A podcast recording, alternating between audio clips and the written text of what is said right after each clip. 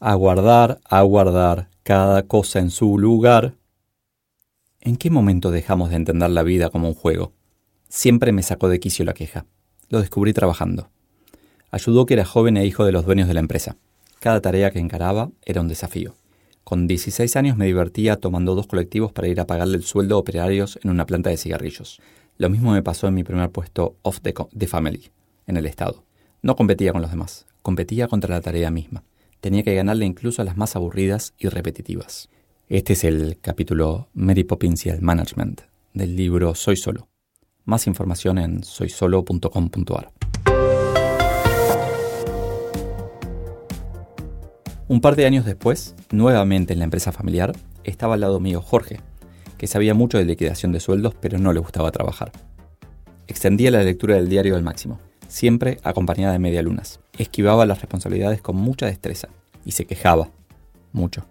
La queja es el recurso de la víctima para mantenerse en esa situación. El que hace no tiene tiempo de quejarse. ¿Por qué no te pones las pilas? Le preguntó un día un compañero a Jorge. Yo no me animaba a hablarle. ¿Para qué? ¿Para que los picholis se lleven más plata? Seguramente Jorge no debe haber querido que yo escuchara ese diálogo. O tal vez lo hizo a propósito. En mi corazón idealista adolescente dolió. Y en mi corazón idealista adulto también. Después de estudiar a Marx entendí el concepto de la plusvalía. Y con Jorge el concepto de la minusvalía. Dar lo menos posible. Nos enseñaron a ayudar a quien lo necesita. Pero esto no invalida ayudar al que no lo necesita. En la Argentina, en donde ser empresario muchas veces está mal visto, Ayudar a una empresa es considerado como algo malo. No solo no estoy de acuerdo. Creo que ayudar es bueno siempre, sobre todo en una empresa gracias a la magia del interés compuesto. Y aquí hay un buen motivo para haber estudiado tantas matemáticas en la escuela. Simplificando, si damos un 1% más por día hábil, al cabo de un año habremos mejorado 12 veces el resultado. No 12%, ni 250%. 250 días hábiles por un 1%, sino 1200%. Ayudar hace bien. Ayudar siempre hace bien siempre.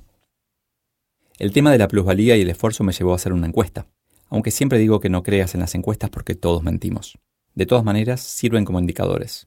Y la que hice muestra que por cada 8 horas de sueldo que un empleado recibe, él mismo considera que trabaja realmente entre 5 y 6. En otras palabras, podría hacer su trabajo en menos tiempo e irse, si la cultura y legislación lo permitieran, o podría darle más valor a la empresa. En cualquiera de los dos casos, la persona sería más feliz y la empresa estaría mejor. La felicidad. Mucha gente presupone que cuando llegué a CEO comencé a ser feliz. Entonces, en Steps Latam, uno solo de 400 personas puede ser feliz. Pero fui feliz en mi trabajo desde el día 1. La clave la descubrí cuando anuncié en privado que me iba de la compañía.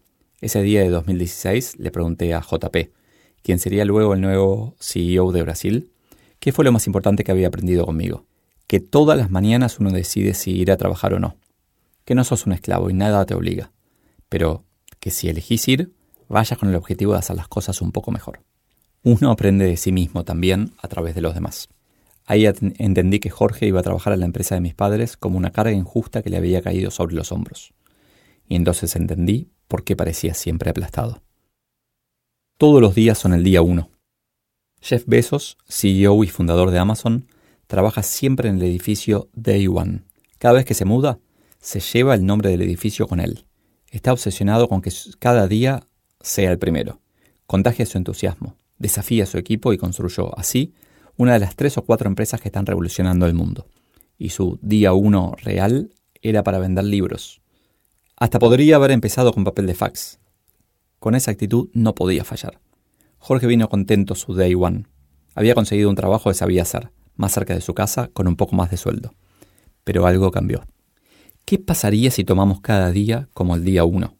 No sé qué le pasó a Jorge ni a los millones de personas que también llegaron a un trabajo entusiasmados y poco después se achataron. Empezaron a quejarse y a trabajar lo menos posible. No puedo evitar suponer que hay un patrón común y que es responsabilidad de la empresa. Si tuviera que adivinar, diría que es una combinación de diferencia entre realidad y expectativas. Por ejemplo, engañando a reclutar. Y la máquina de impedir que existen algunas organizaciones.